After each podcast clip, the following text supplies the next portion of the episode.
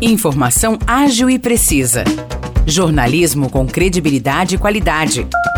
92 News. 92 News. O podcast do Jornal da 92.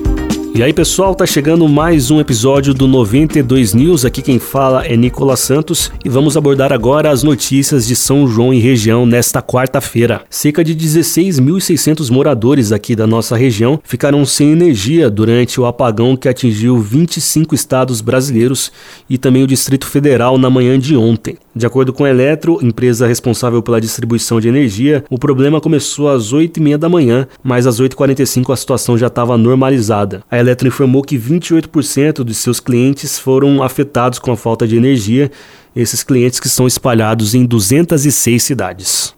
Um dos vândalos que quebraram o braço de uma escultura de um anjo na igreja catedral aqui de São João se comprometeu a pagar pelo dano causado. O rapaz conversou com o padre Claudemir Canela, que é o pároco da catedral, se mostrou arrependido e falou que agiu por impulso porque estava bêbado. Com isso, o padre decidiu encerrar o inquérito, mas o processo continua na justiça contra os dois homens e eles ainda podem ser condenados. A pena para esse tipo de crime pode chegar até um ano de prisão. Falando agora de política, durante a sessão ordinária da última segunda-feira, vereadores aqui de São João criticaram a implantação do centro de Detenção Provisória em Aguaí. O CDP, como é conhecido, foi entregue no último sábado pelo governador Tarcísio de Freitas. Os vereadores acreditam que São João ficará menos segura porque as famílias dos presidiários vão se hospedar na cidade. Eles também questionaram se foi feito um estudo sobre o impacto que o CDP causaria e mostraram preocupação com as crianças. O governo de São Paulo garantiu que o CDP é seguro e que a construção começou em 2015 pensando nas necessidades da região na época. Eu fico por aqui, pessoal, para saber mais detalhes das notícias é só ouvir o nosso jornal na íntegra,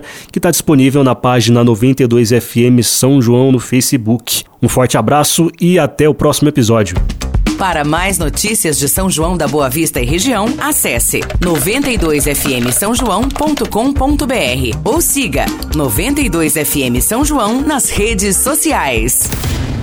92